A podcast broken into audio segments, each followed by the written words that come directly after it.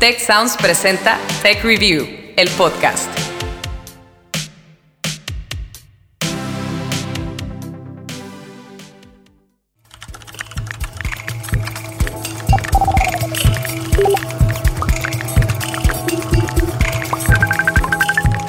Bienvenidos a un nuevo episodio de Tech Review, el podcast. Historias para mentes curiosas. Yo soy Ana Torres y hoy vamos a hablar sobre la violencia de género en el mundo digital. Ese iceberg está ahí, pero a veces hacemos como que no existe. La universidad a la que yo voy queda muy lejos de mi casa, entonces yo me quedaba ahí, ahí vivía. Y este, esa, esa vez fui a hacer unos exámenes extraordinarios y yo me quedé a dormir ahí y vi a unos amigos. De mis amigos me dijo como de, ah, por cierto, Carlos nos mandó tus fotos al grupo de, de leones, de, es el equipo de americano de mi universidad. Y yo dije, ¿cómo? O sea, como que no me caía el 20, ¿no? Así, o sea, como... y ellos me dijeron, sí, pues tus fotos y así, pero, o sea, te ves muy bien. Y yo dije, ¿qué? Y me dijo, no, pero pues ya las borramos, no te preocupes. Es la voz de Fernanda Farías, quien habló para Tech Review sobre la difusión de contenido íntimo que vivió cuando tenía 23 años. Yo sí quise meter una denuncia, pero no pude. O sea, me dijeron, como es que necesitas evidencias? Y nadie me quería dar los screenshots. Yo hice la denuncia en mi universidad, pero o sea, solamente lo suspendieron tres meses. O sea, cuando pues para mí eso amerita expulsión, ¿no? Pero pues solamente lo suspendieron tres meses, después todo normal pues ya no hice nada. O sea, sí quise, de verdad, yo es más, si ahorita pudiera hacerlo y meterlo en la cárcel, o sea, lo haría, te lo juro. Pero no hay como quien me apoye en esto, ¿sabes? O sea, no hay como una persona que de verdad sepa cómo proceder. El caso de Fernanda es solo una pequeñísima muestra del problema de violencia digital que se vive en México, donde existe un registro de al menos 9 millones de casos de ciberacoso. Para dimensionarlo, es como si toda la población del estado de Jalisco hubiera sido víctima de algún delito digital.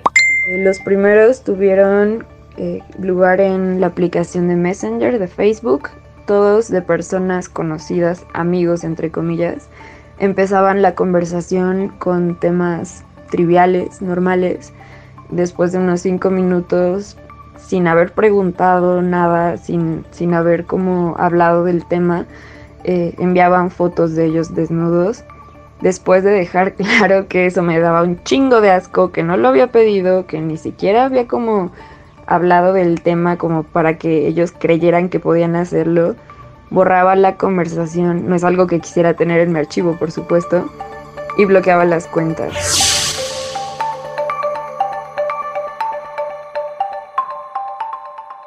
Inés Sáenz, decana de la Escuela de Humanidades y Educación del Tecnológico de Monterrey, señala que la situación es más grave de lo que alcanzamos a ver la violencia de género digital eh, tiene que ver con, con, acciones o actos de violencia de género que, pues, que están instigados o que en donde la, la tecnología forma parte de ese acoso o de esa violencia. ¿sí? Las tecnologías de información evolucionan cada, constantemente y por eso es importante entender que es una forma de violencia de género. Evidentemente, eh, surgen nuevas tecnologías, nuevas formas de violencia se producen. Es importante mencionar que en la punta del iceberg el delito no solo queda en la persona que capturó las imágenes, también hay responsabilidad en quien comparte ese material. En ese sentido, hay que señalar que el problema es mucho más profundo, teniendo casos que empezaron en ciberacoso y derivaron en extorsión o incluso explotación sexual. Marcela Hernández, activista de género e integrante del Frente Nacional para la Sororidad, nos ayuda a entender más este problema principalmente eh, la difusión de contenido íntimo sin consentimiento en redes sociales y en mercados de explotación sexual eh, es uno de los de los problemas que más agobian a las víctimas, mm, pero también las amenazas y, extorsión, llamamos nosotras sextorsión o extorsión sexual, que es esta conducta en la que eh, se comunican con, con una persona para exigir ya sea dinero, más fotografías, videos, este, videollamadas o incluso encuentros sexuales forzados a cambio de no difundir el contenido íntimo que ha caído en manos peligrosas, digamos, en manos del agresor. Y estas acciones tienen su origen en la degradación del tejido social, la normalización de la violencia en la sociedad mexicana y su estructura patriarcal machista. Yo creo que no estaba muy consciente porque, pues aparte él es una persona como muy, machista, ¿no? O sea, viene de un pueblo chiquito, o sea, tiene una educación muy diferente a la que tenemos en la ciudad, ¿no? Y creo que también eso influencia mucho. O sea, a lo mejor él no le vio nada de malo, ¿no? A lo mejor él hasta me culpó a mí por, así como, pues igual hasta me tachó como de puta o algo así, ¿no? Y pues, ¿Para qué ando haciendo esas cosas? Carla Urriola González, líder de la Oficina de Género y Comunidad Segura del Tecnológico de Monterrey, nos habla sobre la normalización de la violencia. Hay una parte que vemos y que decimos es horrible, ¿no? Por ejemplo, cuando escuchamos los temas de los feminicidios o que alguien secuestró o que alguien viralizó ciertas imágenes íntimas sin consentimiento, esa pues nos sorprende nos asusta, incluso nos decimos cómo es posible que haya llegado, pero hay otras que validamos y que justamente a eso se le llama la normalización de la violencia, ¿no? Donde pues mi compañero me manda algo o mi amiga me manda algo que es un video y este tema de pasarlo, pues se ve como una manera de yo no lo hice, yo no hice ese contenido, yo no lo compartí, o bueno, yo lo compartí, pero no sabía que, que, eso iba a causar un daño, pues esas, esas cosas tienen que ver, esas acciones son las formas normalizadas, las formas sutiles en las que yo soy parte de esa cadena que sostiene ese iceberg, ¿no? Y es que a pesar del evidente problema social, mucha gente sigue pensando que la violencia digital es menos importante que la violencia física. Incluso hay quienes señalan que no existe. Marcela Hernández nos aclara este punto. Virtualidad es realmente una extensión de nuestras vidas. Eh, nosotros habitamos la virtualidad así como habitamos el, espacio público, el espacio privado y, el, espacio íntimo incluso, ¿no? Este, así como transitar en la vía pública, eh, estar en un transporte colectivo, es muy similar a estar en una red social, en un en una página digital, este, eh, pasamos nuestra vida privada también en nuestras redes sociales y este por medio de los chats a lo mejor más este, directos, las mensajerías instantáneas también vivimos la intimidad ahí. Entonces, sí, eh, podríamos decir que sí, sí son las mismas violencias porque al final lo que pasa fuera de línea pasa en línea y lo que pasa en línea pasa fuera de línea, ¿no? Este, y la, la cuestión es que hay una, o sí, o sea, no son mundos aparte, son, eh, la virtualidad es solamente una extensión. El 4 de noviembre de 2020, el Senado aprobó la denominada Ley Olimpia un conjunto de reformas a la Ley General de Acceso de las Mujeres a una vida libre de violencia y al Código Penal Federal. La ley lleva el nombre de Olimpia Coral Melo, quien impulsó la iniciativa luego de que se difundiera sin su autorización un video sexual en el que aparecía. En ese sentido, esta ley busca reconocer y sancionar la violencia digital contra las mujeres, además de combatir el acoso, el hostigamiento y la difusión de contenido sexual en plataformas de Internet o redes sociales. Lulú Barrera, directora y fundadora de la colectiva Feministas Luchadoras, nos habla más sobre la ley Olimpia. Desde los últimos ocho años, se han estado adoptando en México reformas para sancionar la difusión de imágenes íntimas sin consentimiento, que es una de las conductas más frecuentes de agresión digital contra las mujeres que usan Internet en México. Que la ley Olimpia básicamente ha consistido en modificar códigos penales para sancionar esa conducta y también la Ley General de Acceso de las Mujeres a una vida libre de violencia, que eso a nivel estatal, que eso hace que se reconozca el espacio digital como un espacio donde sucede violencia contra las mujeres. Al momento, la propuesta ha sido aprobada en más de 25 entidades del país, dando herramientas legales a las mujeres para poder actuar ante estas agresiones. Definitivamente hay dos cosas que ha tenido como alcance la ley Olimpia. Uno es que ha tenido un gran impacto mediático que ha permitido que se hable mucho de este tema. Eh, eso hace que haya una socialización como del problema y más sensibilidad compartida. Segundo, sí puede ser un disuasivo. Puede ser tanto un disuasivo para los agresores, pero también puede ser como una herramienta para las mujeres, porque cuando ellas están siendo amenazadas de que sus fotos van a ser filtradas, etcétera, pueden usar como argumento, oye, estás haciendo un delito y ser como una herramienta también para eso de disuasión, ¿no? Entonces, eh, sí, pues tiene sus otros efectos.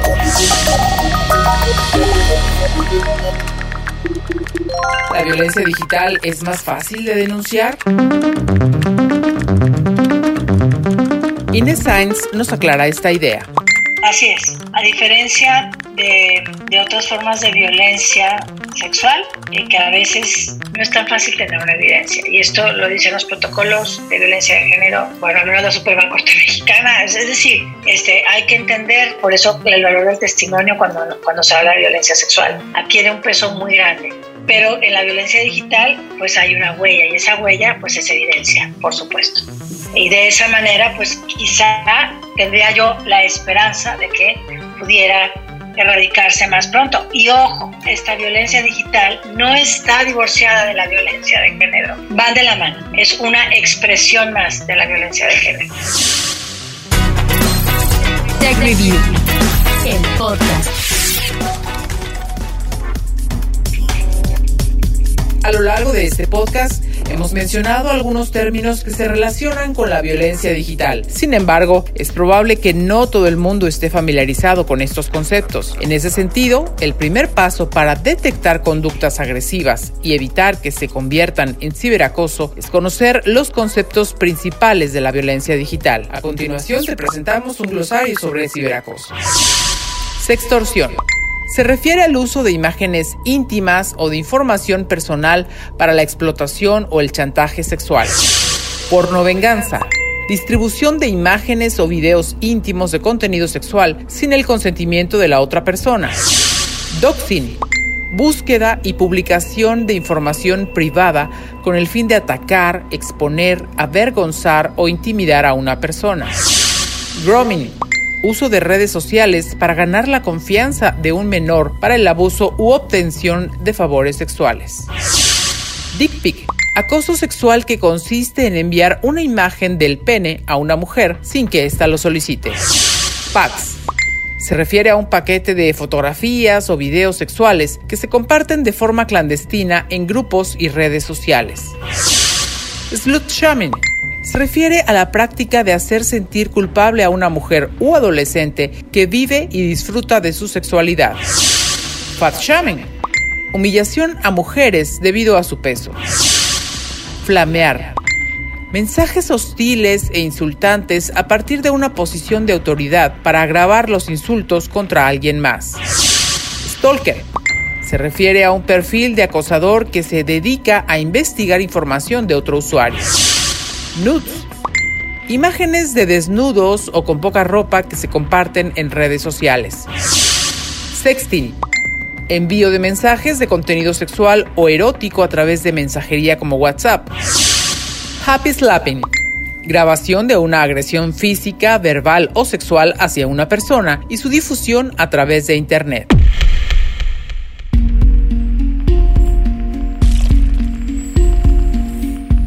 La violencia digital es un problema grave y plantea escenarios que hasta ahora no han sido abordados del todo. El sentimiento de culpa es uno de ellos. Marcela Hernández nos aclara este punto. Todo el tiempo, todo el tiempo las víctimas que recurren a nosotros casi casi llegan pidiendo perdón porque al final vivimos en un sistema de orden sexogenérico patriarcal y eso tiene muchas consecuencias negativas para, para las mujeres, principalmente para las mujeres, en realidad para todas y todos, pero las mujeres la vivimos desde la posición de la parte oprimida y este sí se culpabiliza, se, se estigmatiza muchísimo a las mujeres por el simple hecho de vivir una sexualidad plena, libre, por tener cuerpos sexuados, ya pareciera que esa es nuestra culpa, es, es ya el, el pecado haber nacido con cuerpo de mujer.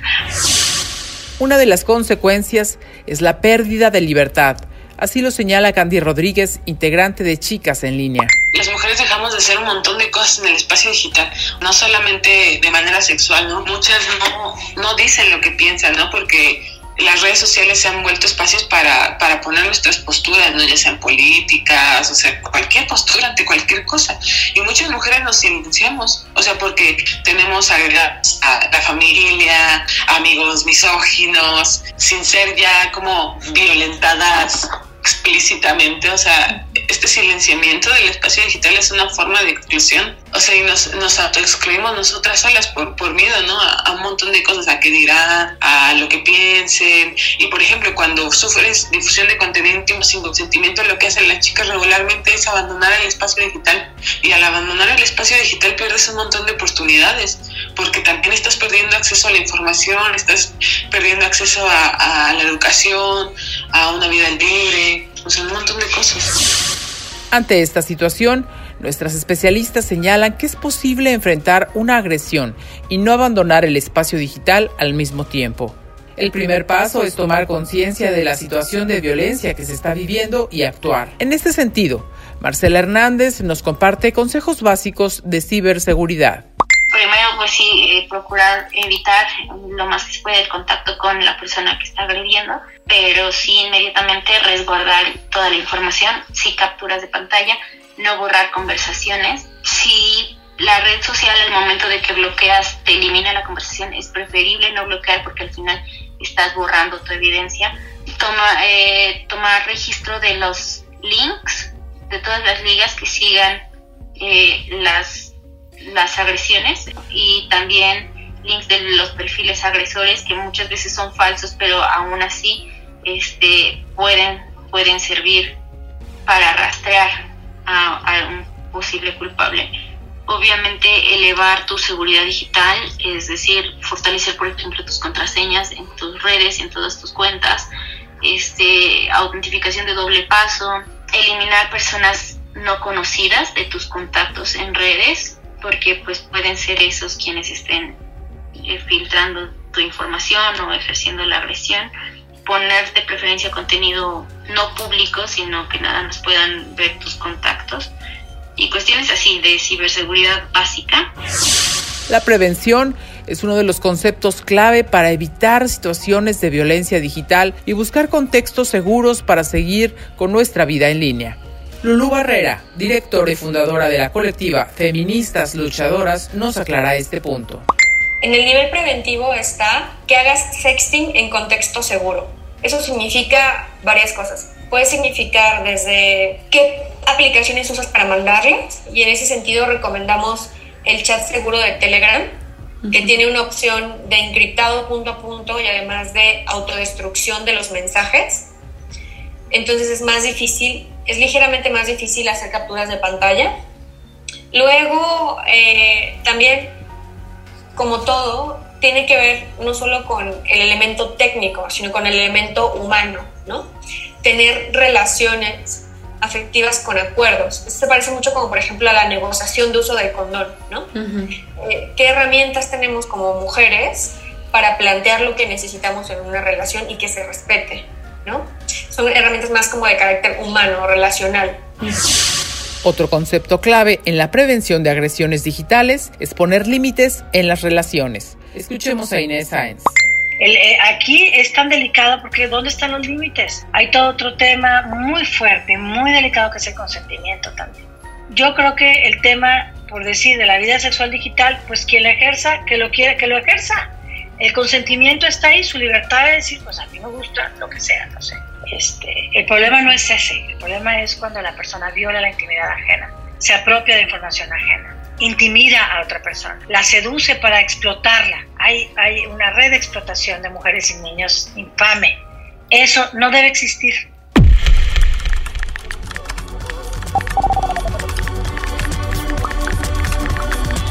Más allá de las recomendaciones y consejos para evitar la violencia digital, es importante señalar que el problema principal tiene origen en la normalización del acoso y la violencia de género. Se trata de una conducta integrada socialmente en el pensamiento de algunos hombres, incluso exigida muchas veces para mantener sus privilegios. Habla Carla Urriola González, líder de la Oficina de Género y Comunidad Segura del TEC de Monterrey.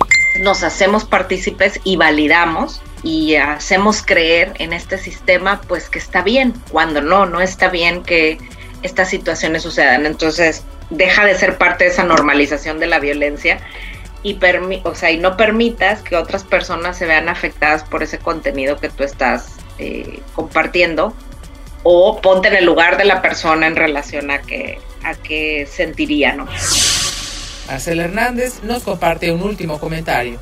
El patriarcado es el primer problema, el problema a combatir porque justamente se cultivan hombres que creen tener el, derecho de acceder a los cuerpos de las mujeres en formas sexuales y sin necesidad de consentimiento. Lo creen firmemente como un derecho, lo tienen integrado como, como algo que para ellos es un derecho porque bajo un esquema patriarcal a la, a la mujer no se le percibe como sujeta de derechos justamente, sino que la visión de vida universalizada es la del hombre. El hombre es, como decirlo así, la, la universalidad del humano y deja de lado, deja fuera la experiencia femenina. Este, para todos los ámbitos. Entonces no se dan cuenta que están acosando, no se dan cuenta que están eh, siendo violentos muchas veces porque es una conducta tan integrada y tan normal para sus vidas.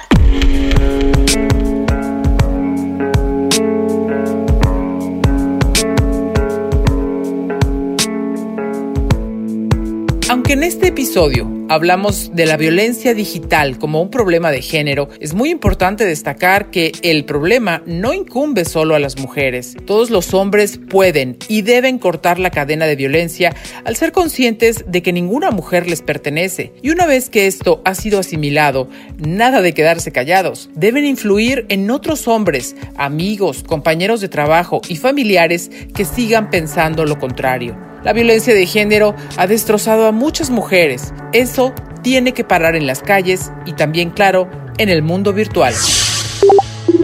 Les recuerdo que Tech Review es un medio de comunicación del Tecnológico de Monterrey y nos encantaría que siguieran también nuestra versión en inglés. Entren a nuestra web techreview.mx y en la parte superior derecha verán la pestaña para disfrutar los mejores contenidos de ciencia, liderazgo, innovación y emprendimiento en ese idioma. Gracias por escucharnos siempre y hasta la próxima.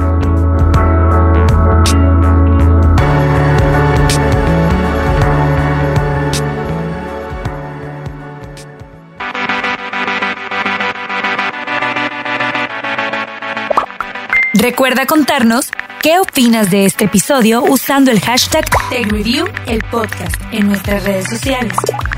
TechReview MX en Facebook y arroba TechReview en Twitter. También te invitamos a seguirnos en Instagram y LinkedIn como TechReview.